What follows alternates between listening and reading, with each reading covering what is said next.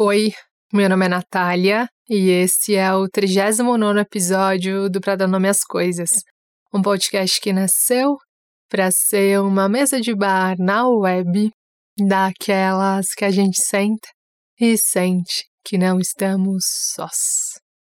Um lugar em que a gente pode ser do nosso próprio tamanho sem precisar esticar e nem se espremer. Eu fiquei alguns minutos aqui antes de ligar o gravador, tentando encontrar uma mensagem que eu recebi lá na página do Instagram do Pra Dar Nome às Coisas. É, se você não segue, quiser seguir, fizer sentido para você, ou quiser compartilhar, quem sabe, de repente, o que você acha dos episódios, essa é a nossa parte preferida. A página no Instagram chama arroba para dar nome às coisas. É, e lá uma moça me escreveu é, dizendo que tinha sonhado comigo, que a gente estava num festival de música e ela estava na frente de um palco, curtindo a banda dela, assim, vibrando lá. E que em dado momento ela olhou para o lado e falou: Caramba, a Nath está aqui. E que a gente se abraçou. E ela falou assim que concluiu assim desse encontro, ainda no sonho, que a gente podia é, ter experiências muito diferentes e curtir coisas muito diferentes e gostar de coisas muito diferentes e encontrar sentido em coisas muito diferentes e que mesmo assim a gente podia ser amigo das nossas diferenças, né? De quem pensava diferente com a gente. E eu achei isso tão bonito, cara, me emocionou tanto, assim, porque o Pra Nome às Coisas surgiu, né, pra gente. Quando o Vavá me convidou para fazer o podcast, primeiro eu neguei, depois eu falei, beleza, vou fazer, mas vou fazer do lugar que eu sinto falta na internet, né? É, sinto falta de, de ouvir pessoas que falem sobre fracasso, sobre medo de não ser suficiente, enfim, e fazer o Pra Dar Nome às Coisas também foi me deslocar desse grupo que não falava sobre isso para fazer parte é, dessa mesa em que eu falo sobre isso, né? Mas o que me emocionou muito é que esse foi o, a razão inicial, né, para o Pra Dar Nome às Coisas nascer, mas que ao longo da história do podcast foram se somando, né? A gente foi somando outros significados. E, e um deles é é completamente fora desse lugar em que a gente estabelece uma voz única, né? Então, assim, eu rejeito total esse lugar, né? O que a gente está fazendo aqui é dizer, cara, sabe esse mar aí do fracasso, do medo de não ser suficiente, da autoestima, da rejeição, que você tá quase se afogando? Então, cara, já passei por isso e o que eu entendi foi isso aqui, né? A ideia é que, ao dar nome às minhas coisas, aos meus processos, às minhas compreensões na jornada do autoconhecimento, de alguma forma eu possa, né, é, iluminar ou te ajudar a iluminar, ou de repente só te acompanhar nas suas jornadas, né? É o que eu falava muito no começo aqui do podcast, é que, cara, o objetivo do Pra Dar Nome às Coisas é ser um eu também. Às vezes tudo que a gente precisa não é de conselho, não é de palestra, não é de cara, de ah, eu não te falei. Às vezes gente, tudo que a gente precisa para suportar mais um dia, para aguentar mais um dia, para viver mais um dia, é olhar para o lado e esse alguém que está do nosso lado falar, cara, isso daí que você está passando eu também já passei. Ou essa dor que você está passando eu também já passei. Ou cara, fica tranquilo, cara, porque eu também, eu também tô sentindo isso. Eu acho que o eu também desata muitos nós e desaperta muitos peitos. E a gente quis nesse projeto fazer isso por mais pessoas. E eu achei isso muito bonito desse, desse, dessa mensagem.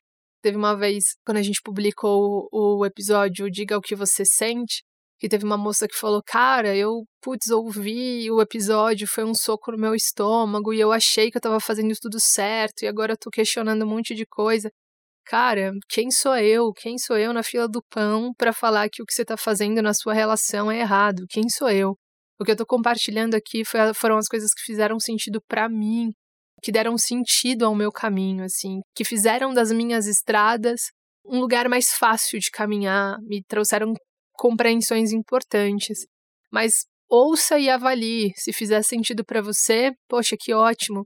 Use na sua vida. Se não fizer, cara, o seu coração é um bom conselheiro. Siga o seu coração.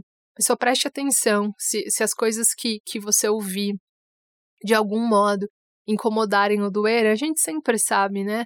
Às vezes elas têm um potencial de transformação, né? Às vezes é algo que você precisa olhar. Mas, cara, Não, aqui a ideia desse podcast, se não fosse uma mesa de bar, talvez seria esse festival de música, em que a gente pode olhar para diferentes lados, curtir diferentes bandas, ver sentido em diferentes coisas e ainda assim poder conviver, olhar para o lado e falar, cara, que bom que você está aqui. Que bom que você, que, que viu o mundo de outro jeito, que percebeu o mundo de outra forma, que experimentou o mundo de outra, em outro patamar, em, de, de, outra, de outro lugar. Que bom que você está aqui, porque quando você está aqui, eu consigo pegar uma parte do mundo que eu não paguei até hoje. Então, você, seguidora que mandou essa mensagem, obrigada, ouvinte, né, que mandou essa mensagem, obrigada, me emocionou muito ver para dar nome às coisas pelos seus olhos. E por isso que é muito massa ver as mensagens de vocês, assim, porque às vezes a gente pega a carona, assim, no olhar de vocês, na forma com que vocês veem o projeto. Enfim, hoje eu falo sobre essa, esse monstro que às vezes a gente tem que lidar, que é a necessidade, ou a vontade, ou o impulso de querer agradar demais os outros. E aproveito para fazer uma indicação de livro, de um livro que eu gostei muito, que chama A Coragem de Não Agradar. É um livro de filosofia. Eu acho que, na verdade, esse livro aqui ele é vendido nas prateleiras de autoajuda, vou ser sincera com você. Mas foi um livro que me ajudou muito, assim, que, que fez muito sentido para mim. São de duas pessoas que eu acho que são japonesas. Eles chamam Ishiro Kishimi e Fumitaki Koga. Eu não sei se é assim que fala, gente. Desculpa. Desculpa se eu falei errado, se eu ofendi alguém com a minha má, má pronúncia. Mas foi um livro que. Foi um livro que. Ainda bem que eu já fiz um episódio sobre o medo do ridículo, né? Porque assim, eu já exorcizei vários demônios. Tipo, esses demônios de me achar ridícula nesse exato momento que eu não soube falar direito os nomes. Mas enfim, foi um livro que me ajudou bastante. Espero que, se fizer sentido, vê se faz sentido, tá? Enfim, uma dica. Boa audição.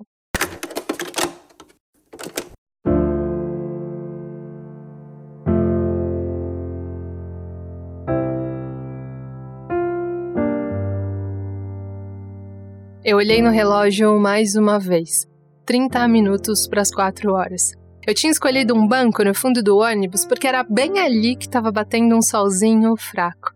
Quase todas as janelas do prédio da frente estavam fechadas, mas tinha uma, uma janela que não. E era para ela que eu olhava. Eu gosto de janelas. Eu já disse isso aqui, não disse? Mas eu gosto de janelas principalmente por saber que por trás delas tem muitas histórias. Cada janela é uma história. Janelas dizem muito sobre quem mora por trás delas. Já reparou? Eu lembro, por exemplo, que na adolescência a janela do quarto do meu irmão era cheia de adesivos. Tinham adesivos de personagens de desenho animado do time que ele torcia, de nome de lojas de surf, de capacetes do Ayrton Senna. A janela do meu irmão era cheia de adesivos. Mas aquela para qual eu olhava, não. Aquela para qual eu olhava era lisa, estava aberta até o meio, e nesse meio tinha uma cortina.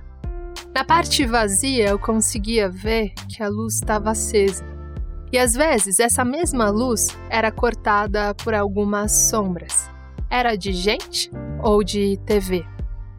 Eu não sabia. E tentando saber, eu esqueci o relógio e a pressa e a impaciência que me causava o motorista que não subia no ônibus e a vontade de tomar um banho. Eu esquecia de tudo isso enquanto eu tentava saber de quem eram aquelas sombras. Era de gente ou era da TV? Enquanto eu tentava saber, aquelas duas meninas subiram no ônibus. E quando elas subiram, toda a minha atenção se voltou para elas.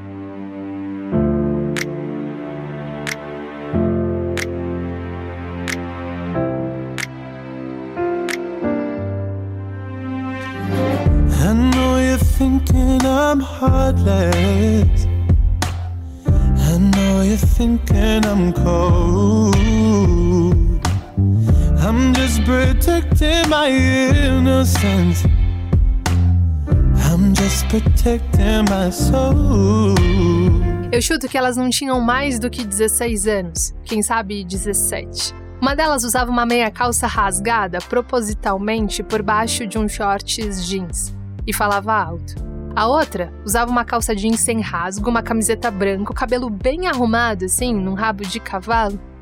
e uma bolsa discreta, daquelas que a gente puxa um cordão em cima e que fica aparecendo um saco. Ela falava mais baixo. Mais do que isso, ela falava como se a voz precisasse de um empurrão para sair. Eu estava quase desviando o olhar de novo para a janela do prédio quando eu ouvi uma delas dizer: Você tem que ir comigo. É muita mancada se você não for. Se você não for, nem precisa mais dizer que é a minha amiga.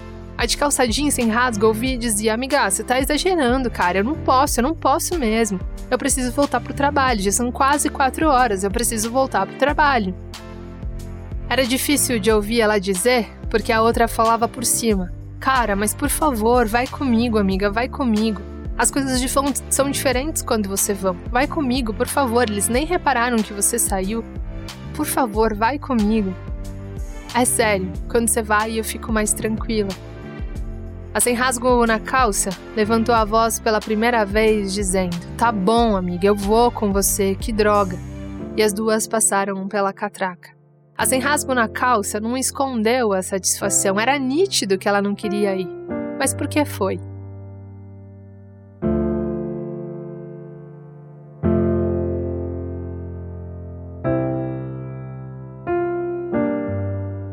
Medo de não agradar é o monstro que pega a gente pelo calcanhar.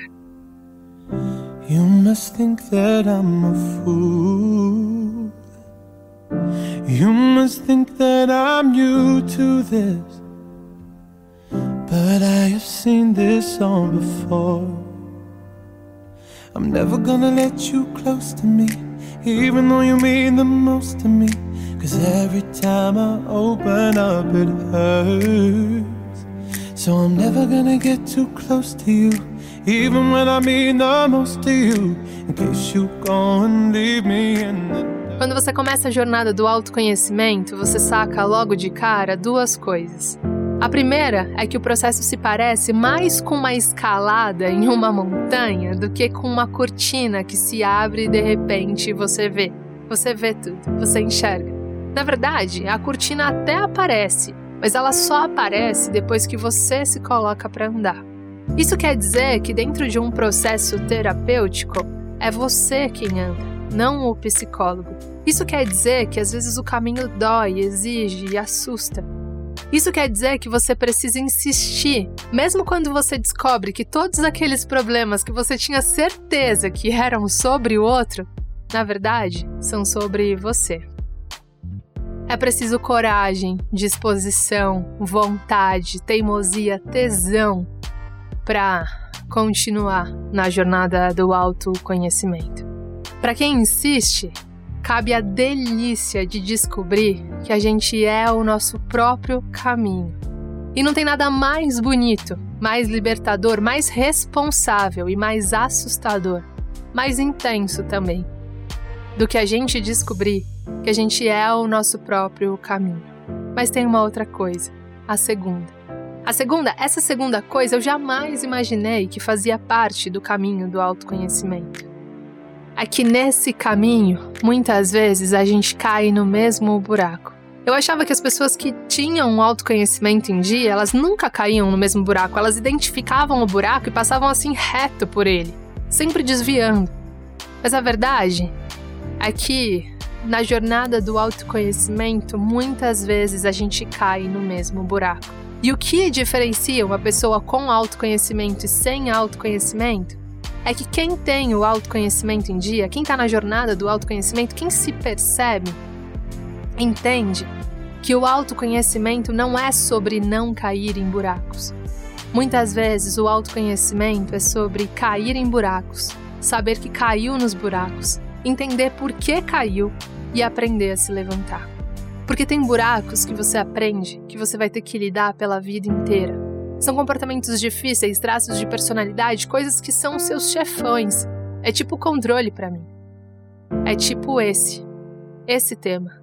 Esse tema é um buraco que eu sempre caio e que eu agora, hoje, acho, pretendo aprender a me levantar de novo. You must think that I'm stupid.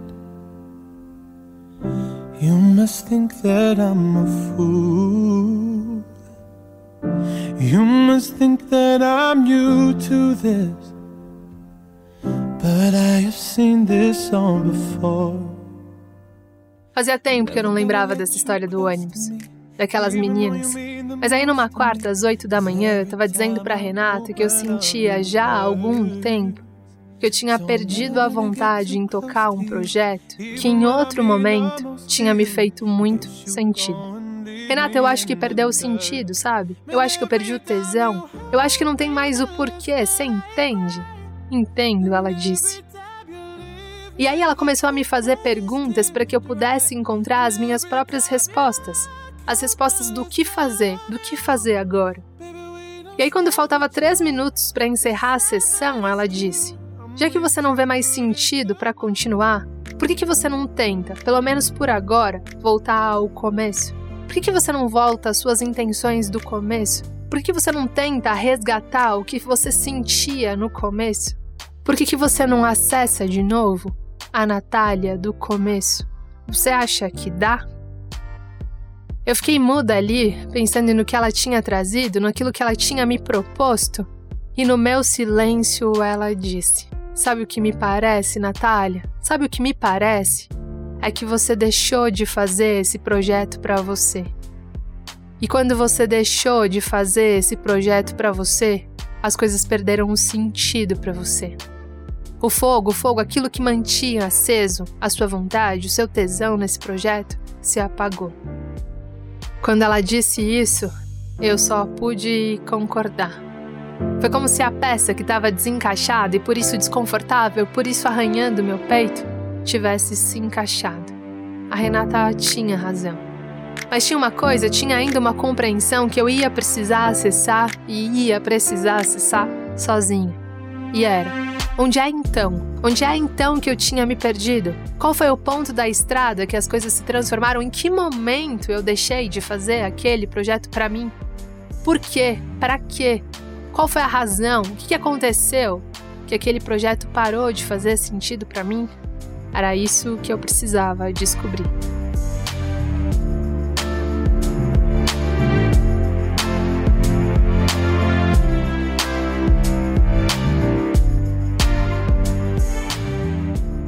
A minha questão era com o meu projeto, mas talvez o que a Renata diria para você seria: sabe o que me parece?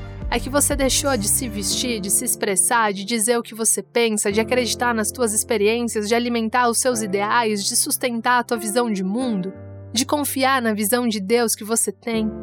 Sabe o que me parece? Ela poderia te dizer. É que você deixou de viver para você. É que você tá tocando um monte de coisa cujo único objetivo é agradar um monte de gente, menos você. Sabe o que me parece? É que você precisa voltar para o início, para suas intenções do início, para aquilo que fazia sentido para você no início. Sabe o que me parece? É que em algum momento nessa sua trajetória, nessa sua fase, nesse seu momento, você se desplugou de quem é você. E quando a gente despluga de quem é a gente, todas as coisas que são sobre a gente perdem o sentido. O medo de não agradar ou a ânsia de agradar é o canto da sereia que nos leva para longe, para longe da gente.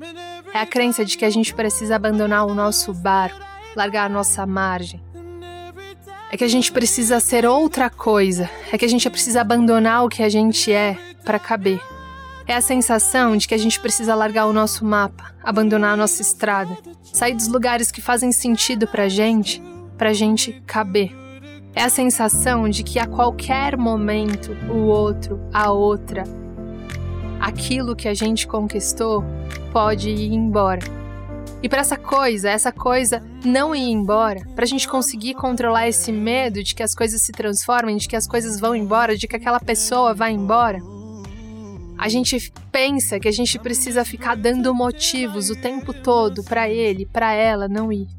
A gente precisa agradar como se agradando a gente formasse um gancho que prende aquilo que a gente não quer que vá embora, não ir. O que não contam pra gente é que na tentativa desesperada de não fazer o outro ir, quem vai é a gente.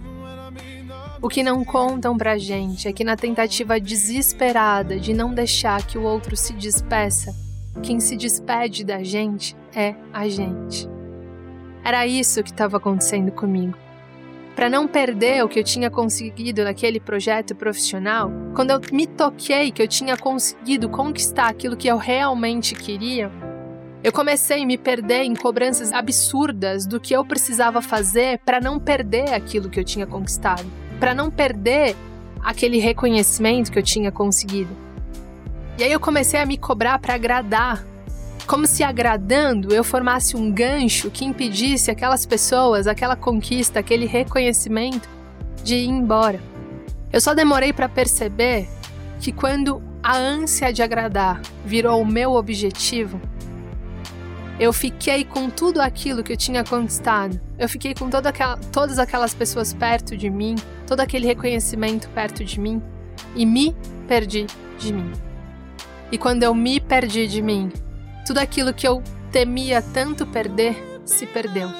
O projeto perdeu sentido. O que sustentava aquele projeto, a chama que sustentava aquele projeto era eu. Era o meu tesão naquilo, era a minha vontade naquilo. Transforme esse projeto numa relação. Transforme esse projeto numa amizade. Transforme esse projeto num vínculo. Num, sei lá, daquilo que você não quer perder e que de repente você começa a se cobrar obsessivamente para agradar, como se formando um gancho para não perder, e de repente você percebe que você se perdeu.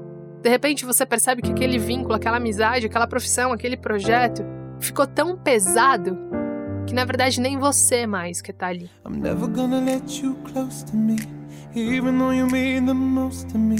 Cause every time I open up it hurts. So I'm never gonna get too close to you, even when I mean the most to you. In case you go and leave me in the dirt. But every time you hurt me, the less that I cry. And every time you leave me, the quicker these tears dry. And every time you walk out, the less I love you. Baby, we don't stand a chance. It's sad, but it's true. Quando saí da sessão de terapia naquele dia, eu percebi que eu tinha uma longa travessia pela frente. Se fosse em outro momento, eu teria arrumado as minhas coisas dentro de uma mochila e no primeiro fim de semana de folga, eu ia desembarcar num retiro em busca de silêncio. Mas como não é um momento ideal, como a gente não pode fazer isso, eu saquei que eu ia precisar fazer o meu retiro dentro da minha casa. Para me ajudar, eu excluí todos os aplicativos de redes sociais do meu celular. Eu silenciei todas as notificações e deixei para depois todas as conversas não urgentes.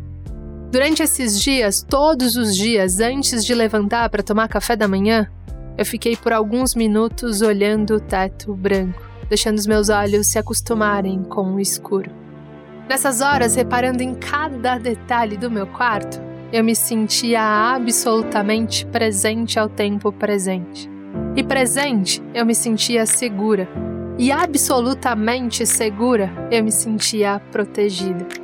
Talvez por isso, talvez por essa sensação de segurança, depois de duas semanas, enquanto eu arrumava minha cama, a resposta que eu procurava o ponto em que as coisas tinham se transformado, o exato momento que as coisas tinham perdido o sentido, estacionou na minha cabeça. E eu descobri o ponto exato em que as coisas começaram a perder o sentido, a se transformar. Quando eu puxei o cobertor e coloquei o travesseiro em cima da colcha, eu sabia. Eu tinha perdido tesão no meu projeto no exato momento em que eu comecei a me preocupar demais com o que os outros achavam dele.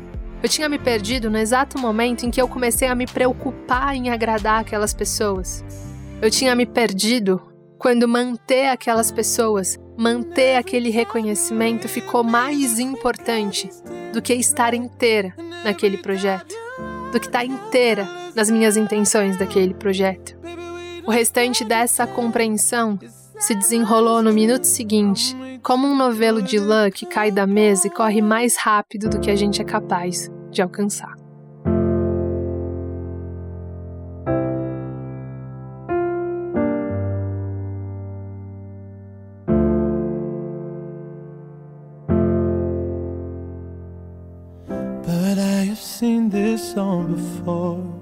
A primeira coisa que eu descobri caindo nesse buraco do autoconhecimento, que eu descobri naquele dia é que a tentativa de agradar está intimamente relacionada à tentativa de manter ou conquistar posições ou afetos.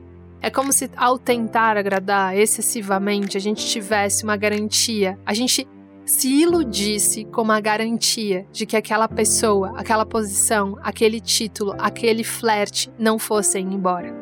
É quase como se a tentativa de agradar fosse um gancho que prendesse aquele outro a você. Acontece que na tentativa desesperada e muitas vezes inconsciente de agradar para não perder o outro, o título, a posição, o flerte, a gente se perde. Era isso que tinha acontecido comigo naquele projeto. Há alguns meses, uma moça que senta aqui com a gente me escreveu. Ela dizia que tinha ouvido o episódio do amor próprio, que tinha gostado muito, Nath, muito mesmo. Mas olha, ouvindo eu percebi que eu não sei mais o que eu gosto. Eu não sei mais direito quem eu sou. Sabe o que acontece? Eu tenho quase 40 anos e eu passei a vida inteira tentando facilitar a vida das pessoas das mais diversas formas. Mas de repente eu percebi que eu vivo tanto em função das outras pessoas, tentando tanto agradar as outras pessoas, fazendo coisas que surpreendam e de deixem as pessoas mais felizes, que eu nem sei mais como fazer isso para mim. Que eu nem sei mais como que é viver alguns momentos só para mim. Eu te ouvi dizendo sobre ir ao cinema sozinha e de repente eu percebi que eu não sei o que me deixaria realmente feliz. De algum modo, essa moça estava com a mesma questão que eu, em outra área. Provavelmente, ao agradar excessivamente o outro, ela ganhou o título de melhor amiga, de melhor filha, de melhor vizinha, de melhor funcionária. Provavelmente, ao tentar agradar e conseguindo agradar excessivamente o outro, ela conseguiu conquistar alguns títulos, alguns afetos, algumas posições. Acontece que, ao ganhar esses títulos, essas posições, esses afetos, ela se percebeu de repente não sabendo mais como que ela podia se agradar, como que a vida dela fazia sentido para ela. Ela estava vivendo na área das relações, dos relacionamentos, a mesma coisa que eu estava vivendo com aquele projeto. Eu sabia como é que chegava para os outros, mas de repente eu via que aquilo que eu estava fazendo já não fazia mais sentido para mim. Foi ali que eu entendi porque é tão difícil simplesmente parar de agradar. É porque é gostoso ser importante para o outro. E é porque a gente se apega à imagem que os outros têm da gente. E tá tudo bem. Eu só acho que isso merece uma atenção quando a nossa vida, o nosso trabalho, a forma com que a gente se veste, os filmes que a gente vê, as coisas que a gente compra, as pessoas que a gente ama, tem interferência, opinião, visão de todo mundo, menos aquelas que dizem só sobre você.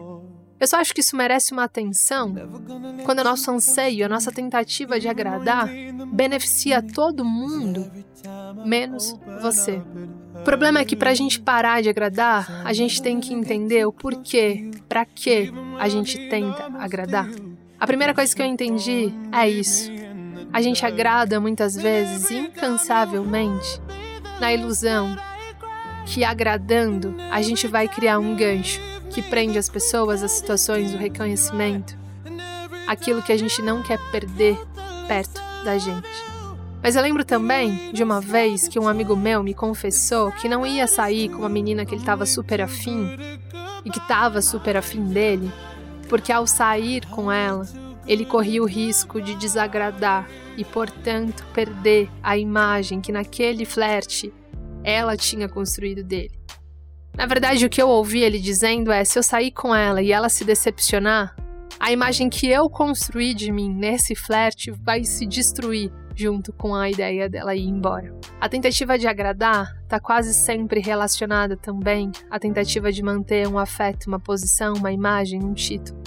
Meu amigo se sabotou por causa do medo de não agradar. No fim, a menina se cansou e foi embora.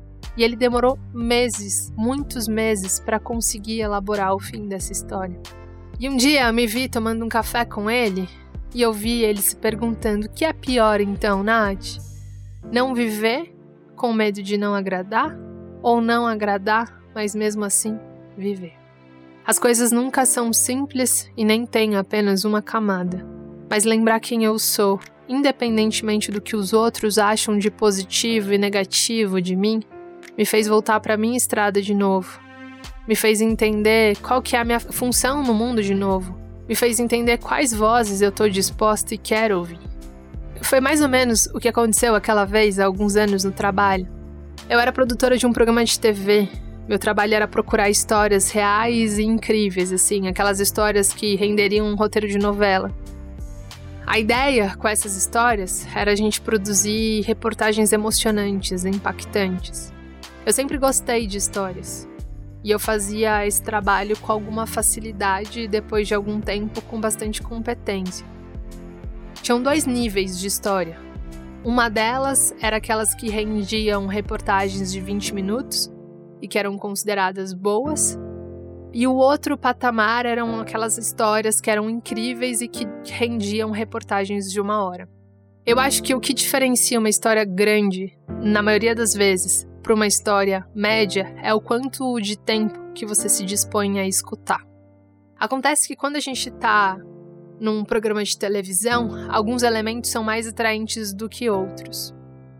E trabalhando ali, juntando o meu gosto pessoal e a minha experiência, eu acabei conseguindo me aperfeiçoar e Durante muito tempo, todas as histórias que eu oferecia acabavam sendo deslocadas para esse grupo das reportagens especiais, para as reportagens que valiam uma hora. E isso era quase como se a cada história boa e considerada grande que eu apresentava, eu era deslocado um pouco mais para esse grupo de profissionais em destaque. Eu era vista como uma profissional boa ali, que fazia bem o trabalho e que era sempre a profissional que salvava ali em alguma medida quando estavam precisando de histórias especiais. Até aquela reunião de pauta, em que eu apresentei uma história que foi para o grupo de especiais só porque não havia outra melhor. Até aquele dia, depois de meses me destacando, depois de meses apresentando histórias especiais, até aquele dia que eu entrei na reunião de pauta e disse: Cara, o que eu consegui foi isso aqui, essa história aqui. Essa história aqui que é boa, que na vida real é incrível, mas que para TV não tem tantos elementos. Eu lembro que o apresentador, que gravava a maior parte das histórias que eu apresentava, ele sempre me chamava para discutir a forma com que a gente ia tratar aquela reportagem. E ele sempre passava os primeiros minutos da conversa tecendo elogios, dizendo que eu era boa naquilo que eu fazia, dizendo quanto ele admirava o meu trabalho e tudo mais. Mas naquele dia, quando meu telefone tocou, logo depois de eu apresentar aquela história mediana para aquele formato, antes de atender, eu senti um arrepio na espinha. O que, que ele ia falar? Depois de meses subindo na escada do reconhecimento, eu tinha apresentado uma história que tinha me feito descer vários degraus, que não era boa o suficiente, que não chegava, não agradava do jeito que eles queriam que tivesse agradado. O que, que o apresentador falaria? Será que ele ia reconhecer tudo que eu já tinha feito? Será que. O que, que ele ia falar?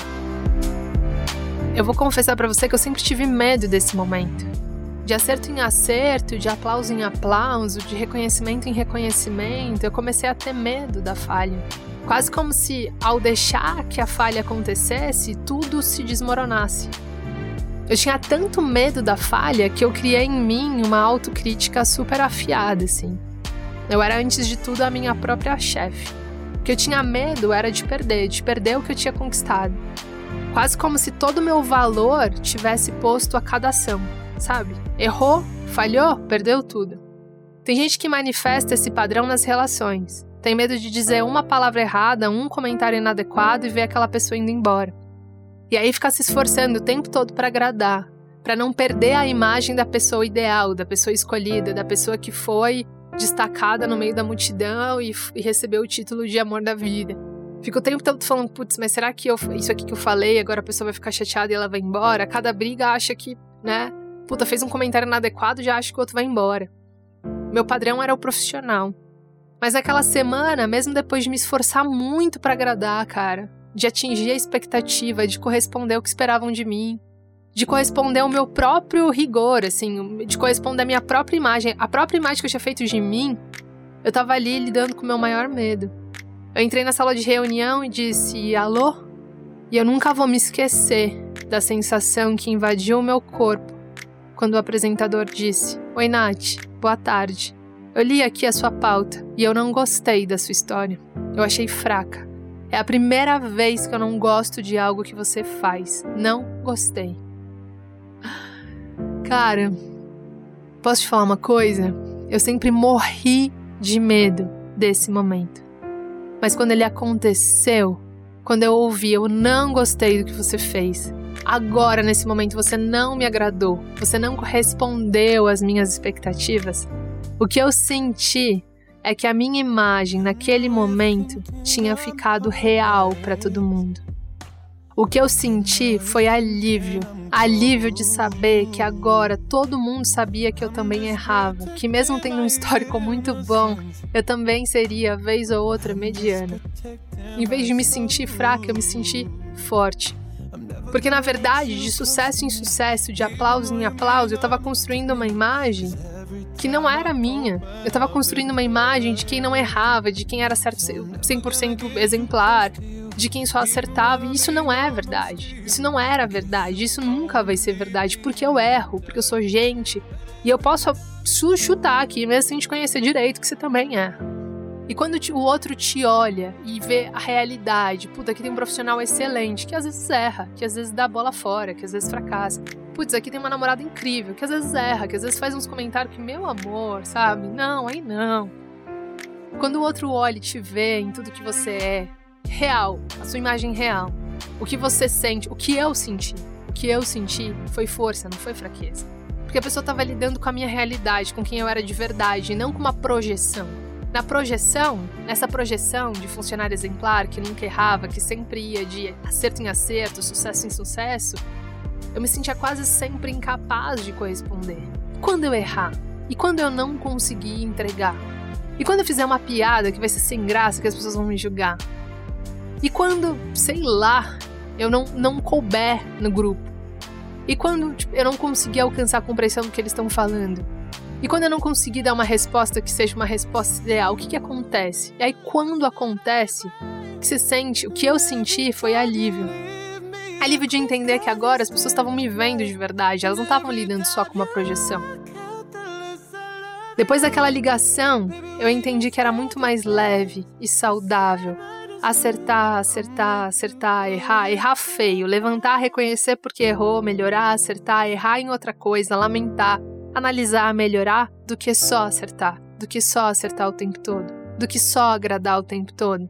Mais do que isso, eu percebi que desagradar é sinal que eu sou gente, que eu tô viva. Na melhor e na maior das medidas, a minha vida é minha e eu não sou do tamanho das formas de ninguém e que para viver aquilo que eu acredito, e que para viver aquilo que para mim faz sentido, e que para defender aquilo que para mim tem fogo, eu vou muitas vezes desagradar. Eu vou muitas vezes precisar quebrar algumas formas. Eu vou principalmente precisar incomodar às vezes. Agradar deve ser uma escolha, um gesto conectado com aquilo que faz sentido para você, com o seu ser não um passaporte para caber em grupos, em círculos, em lugares que de antemão já decidiram que não cabe você. O que eu entendi é que às vezes não dá para ficar em cima do muro. Às vezes a gente precisa escolher um lado. E às vezes, infelizmente, ou a gente escolhe estar do lado do outro completamente, absolutamente rendido, servindo ao outro, agradando o tempo todo o outro, para manter uma relação que é só de um lado, ou a gente fica do lado da gente. Ou, do mais, eu percebi que eu escolhi bem os meus amigos. Porque eles não me fazem atravessar as catracas contra a minha vontade. E respeitam quando eu preciso abrir mão das nossas conversas no meio do caminho para fazer um retiro em casa, mergulhar em silêncio e entender tudo isso que hoje eu compartilho com vocês. Escolher as nossas relações, escolher as pessoas com quem a gente quer se relacionar, Entender quais são é, as nossas disposições é também um gesto de autocuidado. Relações que não toleram as suas falhas, que não toleram as suas vulnerabilidades, que não toleram, é, cara, a tua não vontade de, de falar por vídeo, sei lá, quando a gente tava sem pandemia, que não toleram que você, cara, preciso trabalhar, que não toleram o teu espaço, que não respeitam o seu espaço, precisam ser revistas. Relações que não toleram a sua humanidade precisam ser revistas.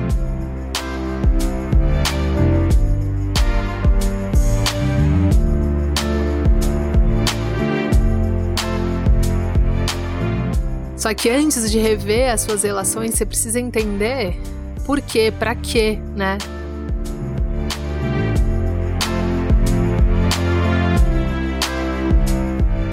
Será que a sua tentativa de agradar não tem a ver também com essa ideia de gancho? Você não agrada para não perder as coisas que você conquistou, para não perder a imagem que o outro tem de você, para não para que as pessoas não vão embora. And every time you leave me, the quicker these tears dry. And every time you walk out, the less I love you. Baby, we don't stand a chance. It's sad, but it's true. I'm way too good at goodbye.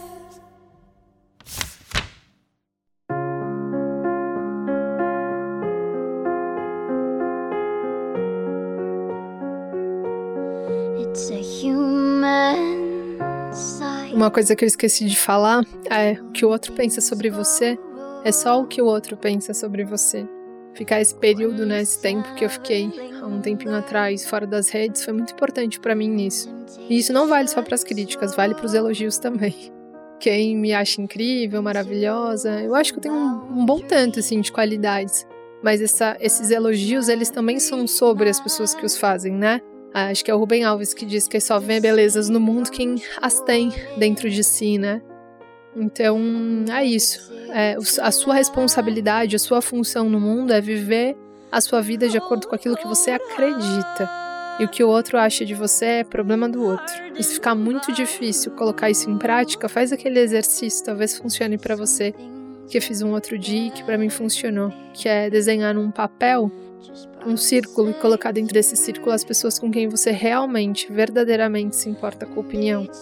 E deixar do lado de fora as pessoas que você decide, está decidindo a partir de hoje não se importar ou não se deixar abalar tão profundamente.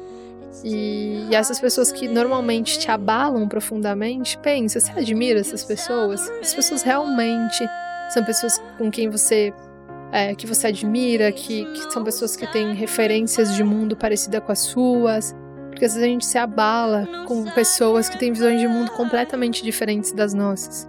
E que do lugar que essas pessoas ocupam, elas nunca poderiam enxergar aquilo que a gente enxerga do lugar que a gente está.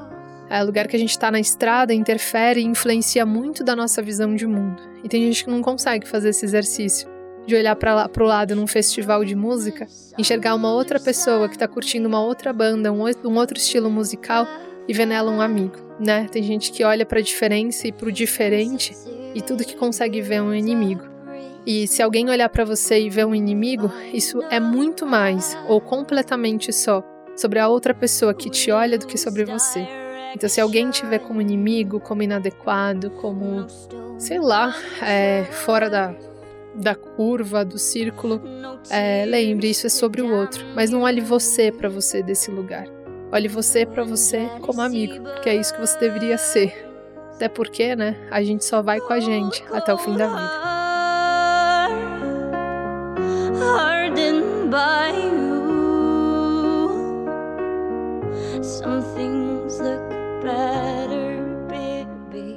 Por fim, fica a frase do Carlos, meu primeiro terapeuta, que durante uma crise infanto-juvenil e controladora da minha parte, quando eu achava, quando eu tinha a sensação de que alguns amigos estavam se distanciando e que aquilo estava sendo motivo de muito sofrimento para mim, vendo que eles estavam indo embora. E aí eu entrei no consultório do Carlos falando: "Carlos, esses amigos estão se distanciando, o que que eu faço?" E querendo criar esse gancho, né? Querendo trazê-los de volta, querendo criar cenários para que eles não fossem. Ele virou para mim e disse: a única garantia que você vai ter de que as pessoas vão ficar do seu lado, Natália, é se elas ficarem. É essa garantia que eu tenho há 50 anos de casado, quando dia após dia minha mulher decide ficar. Dito isso, eu lembro o meu coração e o seu. A única garantia que você tem de que seu chefe não vai te demitir, a sua namorada não vai te abandonar, o seu flerte vai continuar te mandando mensagens, é se ele, se ela decidirem ficar.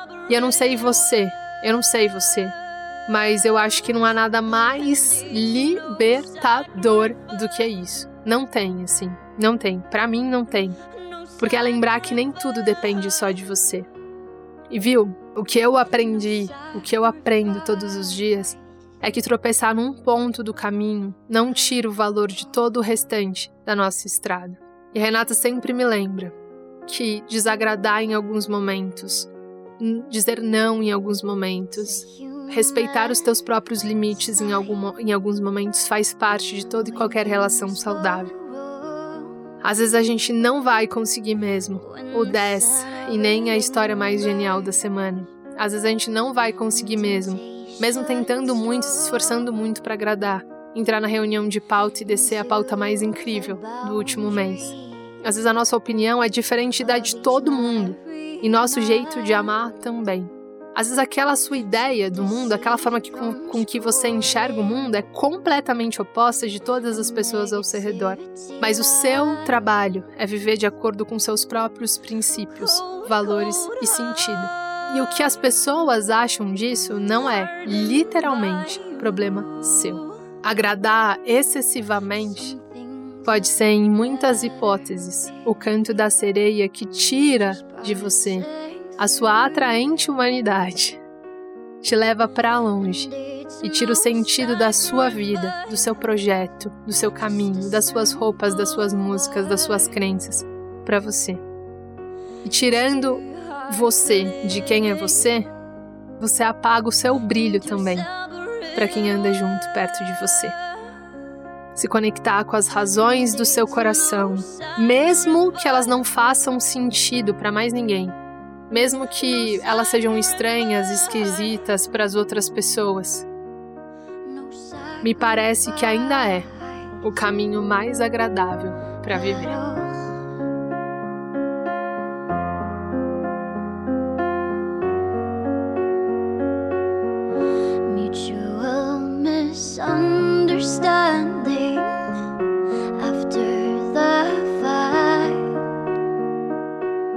Espero que tenha feito sentido para você. Se você gostou desse episódio, se fez sentido para você, é, e você quiser compartilhar com alguém que ainda não sentou na nossa mesa, eu sempre falo que eu amo quando tem amigos de amigos seus sentando na nossa mesa e fala, cara, sabe quem me indicou? Fulano de tal, fulano de tal, cara, não acredito, velho, que da hora, é muito massa.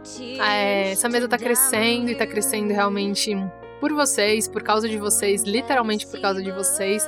E é muito bonito, gente. A gente se faz a nossa troca, nessa troca. É, obrigada. Então é isso. A gente tem uma página no Instagram que chama para dar nome às coisas. Se, se você quiser aparecer por lá, você sempre será bem-vindo, bem-vinda, bem-vindas. Se quiser chamar mais gente para nossa mesa, fique à vontade. A gente ama. É, eu digo que nada faz você perder a cadeira na nossa mesa.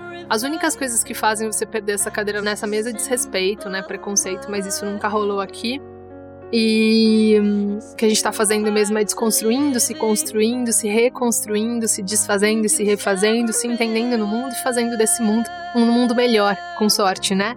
É, e que mais? E a gente tem uma playlist no, do, do podcast que chama Playlist para dar nome às coisas, um nome super criativo e inovador no Spotify. É, e é isso. Quem faz a edição e a curadoria, curadoria das trilhas é o Valder Souza. E quem faz a, a, identidade visual e as ilustrações da capa é a Amanda Fogaça. E eu sou a Natália, Natália Souza. Tá joia? Gente, um beijo. Até semana que vem. It's two hearts living in. Two separate worlds, and it's no sacrifice, no sacrifice, no sacrifice.